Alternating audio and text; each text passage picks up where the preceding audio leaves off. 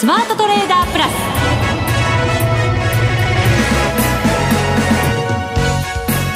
ス。全国のリスナーの皆さんこんにちは。内田まさです。この時間はザ・スマートトレーダープラスをお送りしていきます。この方をご紹介しましょう。国際テクニカルアナリスト福永博之さんです。こんにちは。よろしくお願いします。よろしくお願いします、さて今日は大幅高となりました続伸です、はい。606円60銭高60660 6と0ばっかり並んでますね。なんか無理やり。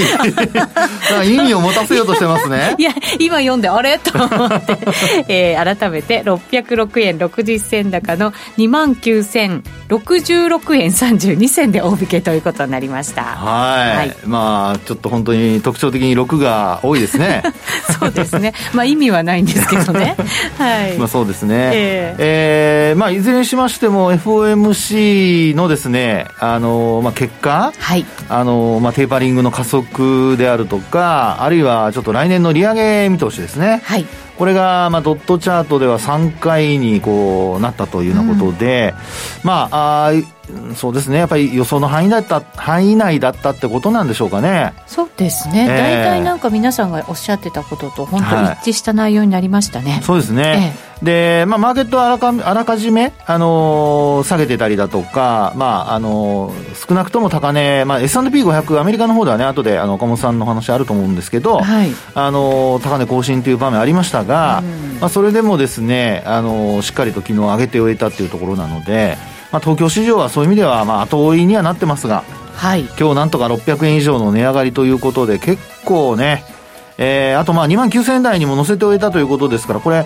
終値ベースで見ますと11月の25日以来はい。ということになるんでしょうかね、そうですね。はい。あのガクンと下がったところありましたもんね。そのあたりですよね。そのねガクンと下がる前のところになりますからあそっかそっか。オミクロン株のあの影響っていうかオミクロン株に対してのですねあの当時はモデルナの CEO の多分発言が、うん。あのマーケットでこう言われてですねもしかしたらあまり効かないかもしれないぞっていうね。ワクチンのね、はい。あの効果があの薄れるというようなことからあの5番にドカンと下げたところだったと思うんですけどその前の水準に今日は、まあ、まあ2万9000円台っていうところで考えますと、えー、なんとか戻したというところでしょうかね、うん。はい、どういう意味を持つのかチャート的にはどんな変化があったのか。はい、なかなか、あの今日の終わりはいい形で終えてますよ。そうですね。こはい。の後じっくり今日の上昇について考えていきたいと思います、はい。そして番組後半ではマネック証券チーフ外国株コンサルタント岡本平八郎さんにご出演いただきます。本当タイムリーにね来てくださって、そうですねはい。楽しみです。巡り合わせがいい時は本当にいいですね。そうですね、は、はい。いぜひ最後までお聞きください。それでは番組進めていきましょう。この番組を盛り上げていただくのはリスナーの皆様です。プラスになるトレーダーになるために必要なテクニック心構えなどを今日も身につけましょう。どうぞ最後まで番組にお付き合いください。この番組はマネックス証券の提供でお送りします。スマートトレーダー計画。よーいドン。さあ、それではまずは福永さんと今日の、はいお株式相場について振り返っていきたいと思います。はい日経平均改めて606円60銭高の2万9000飛び66円32銭と2万9000円台を回復して終了ということになりました。はい。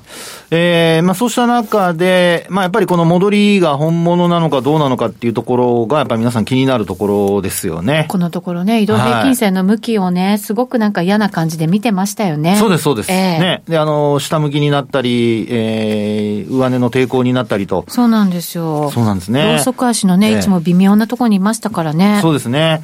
で、そうした中で今日は、まあ、窓を開けて上昇して始まりまして、で、まあ、その、お心配の種となっていたうん、200日移動平均線、それからあと25日移動平均線と両方のお移動平均線を、あの、上回ってはい終えたというのが、これまだ日経平均ですね。久しぶりですよね。そうですね。で、あと、75日移動平均線にはちょっと届いてないんですがええ、75日線はまだ上向きですので、まあ、そういう意味では、あのーまあ、明日仮に上がらなくても、横ばいでもいいので、えー今お話した200日線と25日線の両方を上回って維持できれば、まあ、あのー、2万9000台の値固めというのがですね、えー現実味を帯びてくるってことになるんじゃないかなと思いますね。うんはいであとトピックスなんですけど、あの、トピックスの方はまあ、あ昨日も一昨日も200日線上回ったままだったんですが、はい。まあそうした中で、えー、ようやく、あの、25日線を上回ってきたという状況ですね。で、さらに、あのー、まあ、えっ、ー、と、今日はですね、一時、えっと、200、あ、ごめんなさい、75日移動平均線に接近する場面がありました。うん。ところが、ほんのわずか届いていないというところでございまして。はい。はい。ですので、こちらも75日線上向きですので、えー、このまま明日、少し、まあ1ポイント以上上がってくれれば75日線多分超えてくると思いますから、はい。まあそういう意味では75日移動平均線も上回る可能性が出てきているということで、週末の終わり方、まあ明日、あの、まあ今晩から明日にかけて、あの、ECB だとか BOE だとかですね、あと日銀の金融政策決定会合だとかいろんなものが あるんですけど。まだね、続きますね。はい。まあ今週は本当にあの、ええー、まあ金融政策の発表ウィークということで、えー、結構まあ集中してるわけなんですが、はい。まあそうした中で、えー、そのイベント通過という昨日の FOMC の結果、まあ今日ですかね、日本時間ですと。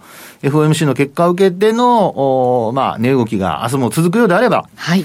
これは、まあ、そうですね。もう一段の株価水準切り上げというのが期待できるってとこでしょうかね。うん、そうですね。はい、まあ、一番の注目だった FOMC、無事に通過というのがね、やっぱり大きな材料というふうになったわけですけれど、はい。まあ、日銀はどうなんでしょうね。この物価に対してどんな発言があるのかっていうのも注目なんでしょうけれども、はい、ECB の方は再びなんとなく緩和方向へなんていう話も出ていて、はい。その受け止め方ですよね。そうですね。ええまあ、あの、やっぱり、えー、直近で、その、まあ、オミクロン型の、あの、ウイルスのですね、変異ウイルスの感染状況を見ますと、やっぱりヨーロッパ、特にイギリスは結構、その、新規の感染者の中に占める割合が、こう、どんどん上昇してきていて、はい。で、ジョンソン首相首相もですね、結構、その、まあ、警戒が必要だっていう話を、こう、まあ、再三こう発表されてますので、発言されてますので。これまではね、なんか結構制限あまりせずにっていうような方針でしたもんね。は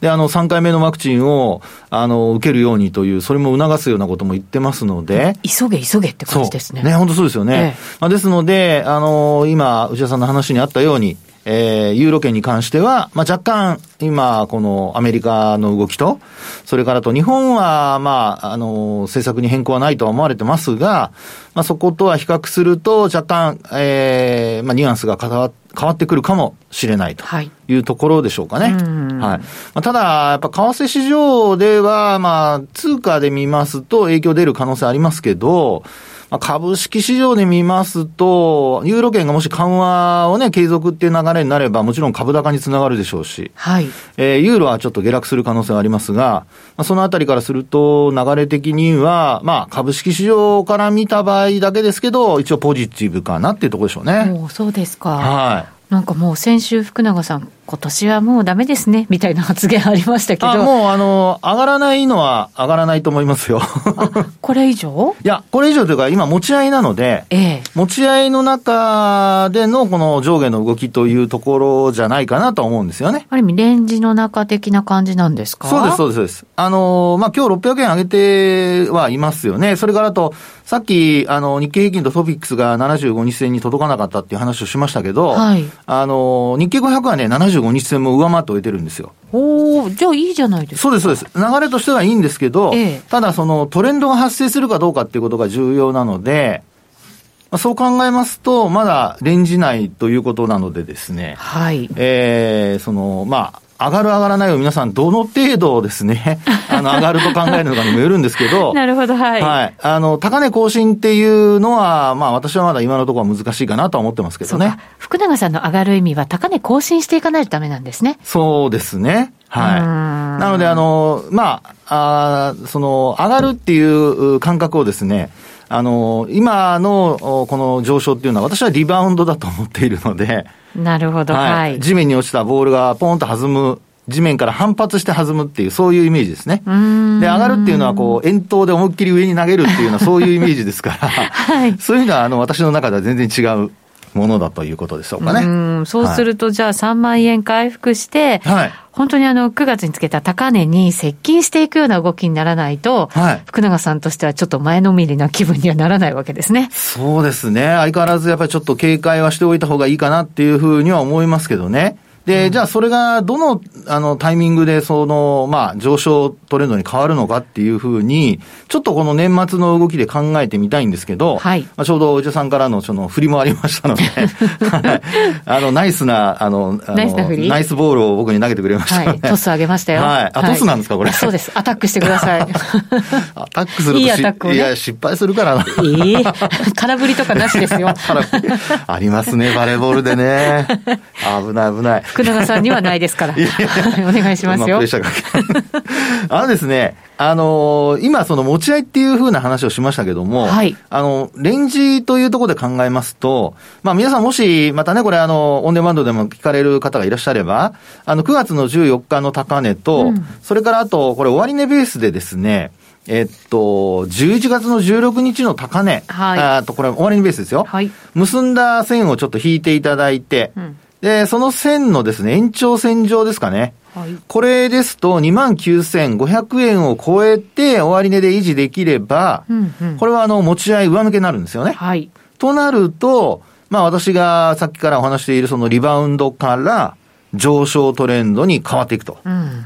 ですので、まあテクニカルのいいところはこういうその、なんでしょう、あの、水準というのが明確にわかるので、はいまあここ超えたら、あの、上離れじゃないかと。いうことがですね、えー一つ、あのまあ、考えられるということなので、ええまあ、今のところこれを超えるまでは、私はまだ、あのまあ、リバウンド、うん反発のあの範囲内というふうには考えてますね。なるほど。はいどうでしょうね。そこを超えていくような勢い、地合いが今あるんでしょうかね、相場には。ねえ。ええあのただ今日は商いも膨らんでますよね。はい。はいでますね。で、あの一つ気になるのは、はい。あのまあ、そうですね、ちょっと欲を出しすぎかもしれませんが、あの、今日売買代金が2兆6000億円できていて、はいまあ昨日が2兆3000億円台ですから、そういう意味では、あの、商い膨らんでるんですよね。一方で、あの、値上がりとか値下がりの数を見てみますと、割合を。はい。値上がりが、はい率で言うとええ76.7%、大体77%ですね。はいで、値下がりが約20%、まあ19%、そうですね。で、これ、大体皆さんも経験則で、あの、500円とか600円上がると、まあだ、よく全面高っていうのは8割ぐらいの銘柄が上がるじゃないですか。はい。なので、そういう意味では、あの、どちらかというと、全面高ではないってことですよね。ちょっと物足りない。そうですね。物足りなさが残るかなというふうには思いますけどもプねラ。スね、マザーズなんてはい1ポイントしかプラスではないっていうね。ねこの違い。いや、本当そうですよね。で、マザーズに関してはやっぱり IPO が来週からこう、どんどんあの増えてきますいやー、のでラッ。シュですもんね。ねえですから、あの昨日ようやく反発をして、で、そして今日また、こう、続伸してるんですけど、ええまあ、ギリギリ1000ポイント回復して終えたという。はい。はい。あのまあ、ローソク足で言えば本当に完全な上髭陰線で、えー終えているっていうパターンですから、5日線も下回ってますしうん、まだそういうふうに、あのまあ、値動きだけ見ますと、あの本調子ではないかなと。そうですね。はい換金売りなんですかね、やっぱりね、この重い理由っていうのは。まあそうでしょうね。ええあの、ちなみに日経ジャスダック平均とですね、あの、まあ、えー例えば、えっ、と、10月、えー9月末ですか？を100として、指数化してこう見てみると、はいあの、マザーズ指数の下落率の大きさが目立ってるんですよ。あ、そうですか。はい。で、あの、今回、あの、上場する、あの、市場をですね、えー IPO の銘柄調べてみると、まあ、ほとんどが、あの、マザーズ市、マザーズ市場で、はいで、あの、当初、えっ、と、一部分、あと二分も若干ありますけど、ジャスダックはほとんどないんですよね。ねですから、そうやって見ますと、もう、基本的には、やっぱり、あの、需給関係の悪化の部分というのが、あの、理由として挙げられるのではないかというのが、やっぱりマザーズ指数の上値の重たさの、あの、要因として、ええまあ、考えられるかなってところでしょうね。この年末は仕方ないんですかね。そうですね。まあ、これも計画もね、昨日今日決まったわけじゃないので、まあそうですね。ね、だいぶ前から決めてますもんね。はいはい。さて、福永さん、えっ、と、毎年え4月に株式手帳を販売していらっしゃいました福永さんが監修された福永さんが監修されたね手帳をね。はいはい。はい今年なんと1月に切り替わったと。そうなんですよ。リニューアル。リニューアル。ええまあ、あの、いろいろなお声がありましてですね、あの、3月の、あの、ごめんなさい、あの、4月始まりの方がいいというお声もあれば、はい。あの、やっぱり1月からにしてほしいなっていうお声もあり。なんとなく新年で、新規一点っていう気分にはなりますよね。はい、そうですね、えー。というところでですね、あの、本当あの、まあ、4月で、えー、お使いの方もいらっしゃるとは思うんですが、すいません、来年からは1月始まりということで。ちょっとね、前倒ししていただいて、はい、はいそれで、あのー、もう今、すでに発売されております。されてますか？はい。はい、ぜひ。ぜひ。ぜひ。皆様ですね。そうでございました。こういう話が出た時にはプレゼントです。そうですよね。持ってきてくれてますよね。頑張ります。はい。ということで、福永さんから株式手帳、今年から、こっちは、今回から、今回から、1月始まりということになります。この手帳をリスナーの皆さんに抽選で5名の方にプレゼントいたします。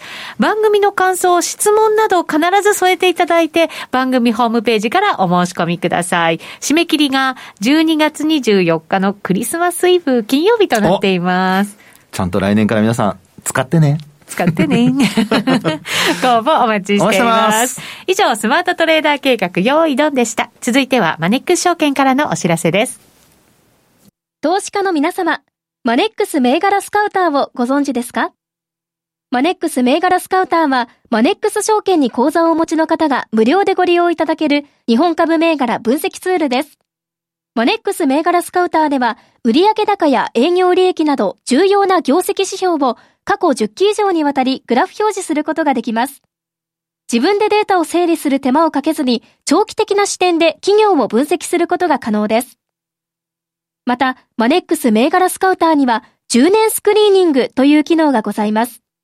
通常提供されているスクリーニング機能は、直近の通期業績や今期の会社予想などを対象にすることが多いのですが、10年スクリーニングなら過去10年間の業績や直近の四半期業績での銘柄選びが可能なので、長期視点で自分に合った銘柄を探し出すことができます。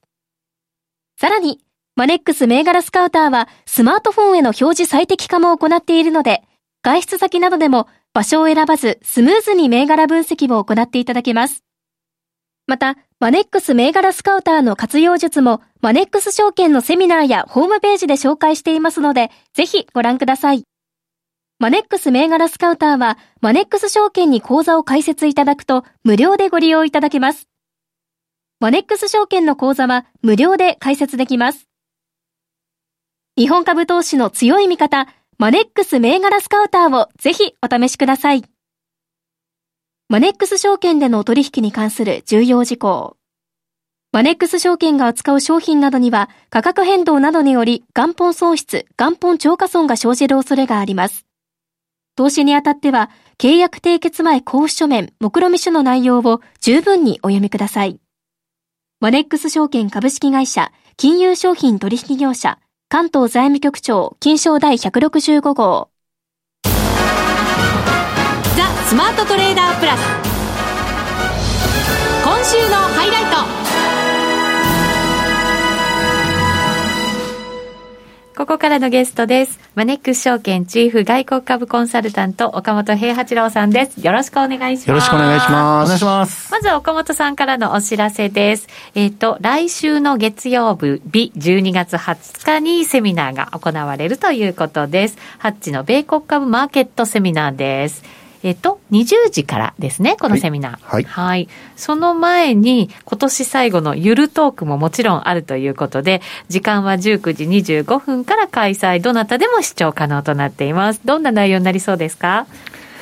はい、えー、ゆるトークに関しては、今年のおさらいって言いますか、はい、あの、タイトルがね、ゆるトークなので、はい、ゆるくお話をしなきゃいけないんですけど、今まで結構ゆるくなかったんで。えー、結構真面目に？そうなんですよね。まあちょっと今回はゆるくやってみたいなと思ってます。はい。あの、ツイッターにも、えっ、ー、と、ハッチさんの T シャツをね、プレゼントするってお話ありまして、それが多分皆さんに届いてるんじゃないかと。そうでした、そうでした。はい。で、ハッチさんもその T シャツを着て、セミナーされるので、当選した方も着用してご視聴いただけると。連帯感、連帯感ありますね。そうですね。はい、でも聞いてる人は映らないんですけどね。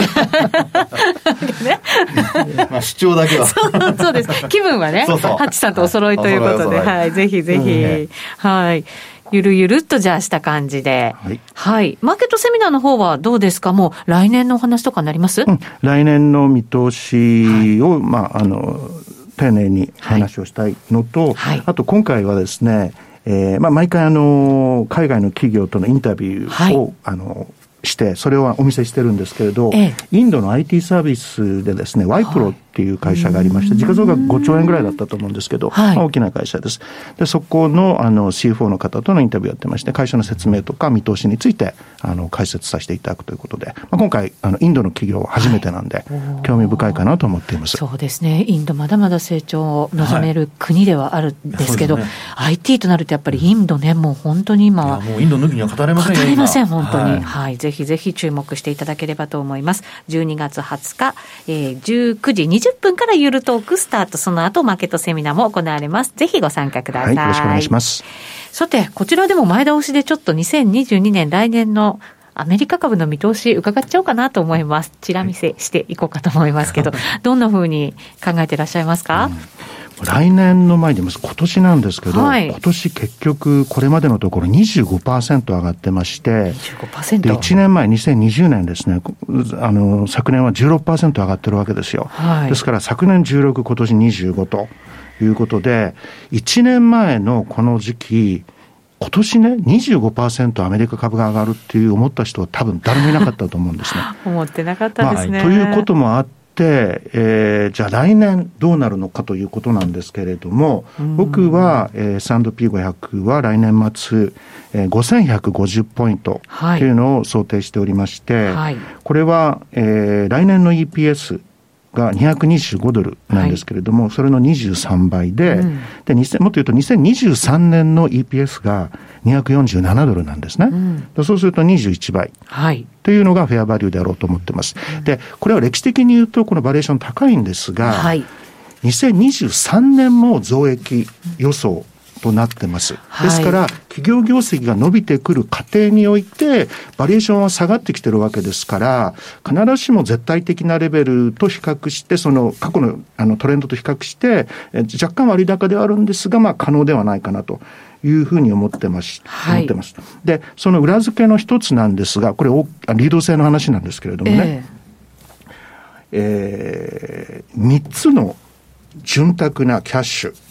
というのがありまして、はい、キャッシュ、はい、これ何かというと、あの、アメリカの機関投資家がですね、うん、これ3兆ドルという、こう、歴史的に非常に高いレベルのキャッシュを持ってるんですよ。はい、機関投資家ですね。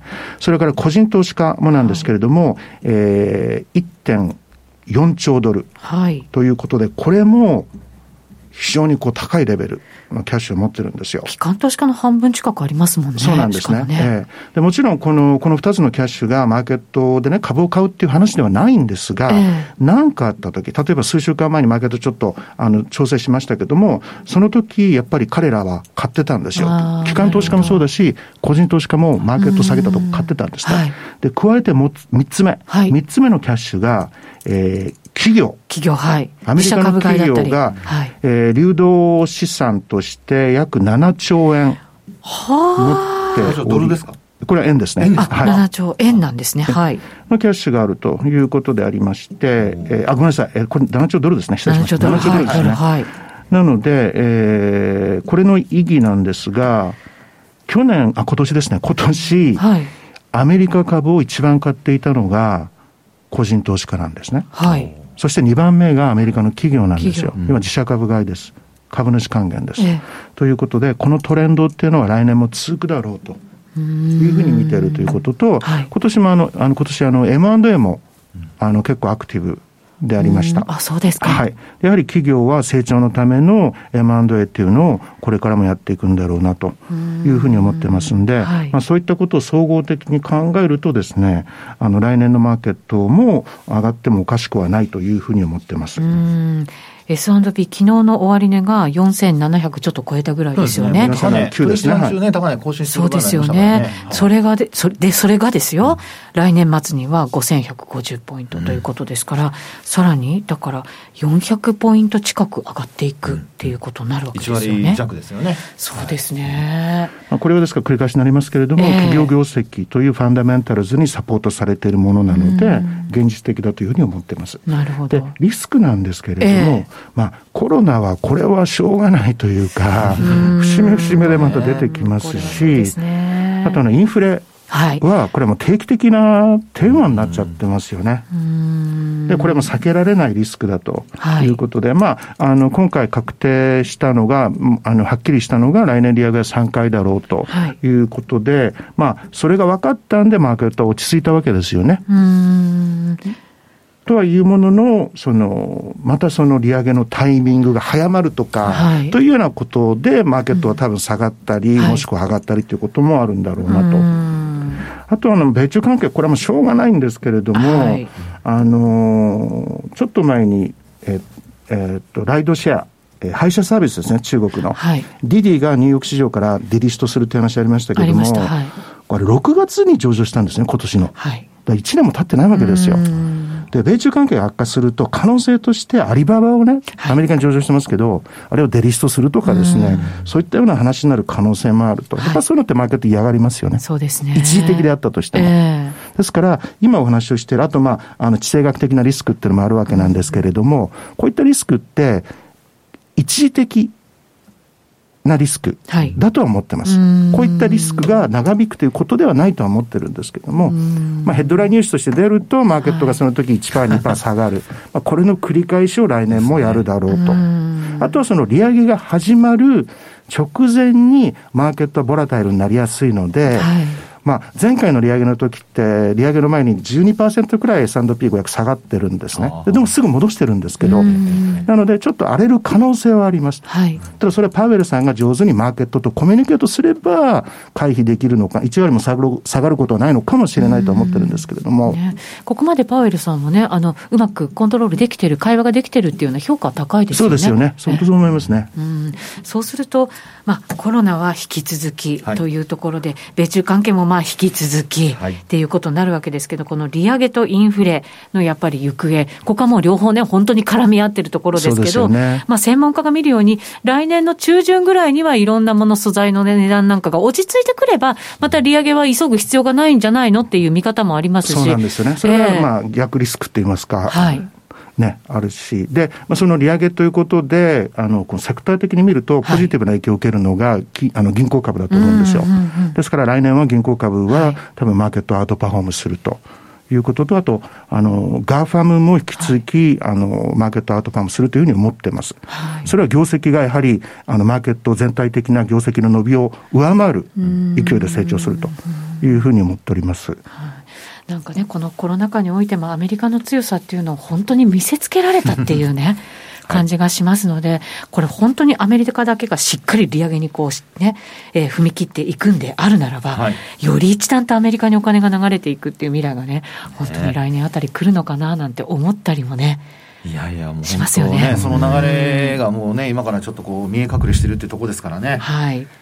当に目離せませんね。そうですね。で、一部だけの銘柄じゃなくて、金融株だったりとか、ちょっと幅広い銘柄も物色されるようになる可能性があるっていうことになるわけですね。まあ、金融今年もね、あの、パフォーマンス良かったんですよ。はい、でもそれは継続されるんじゃないかなと思います。わかりました。また来年もいろいろ教えていただければと思います。ありがとうございます。ありがとうございます。よろしくお願いします。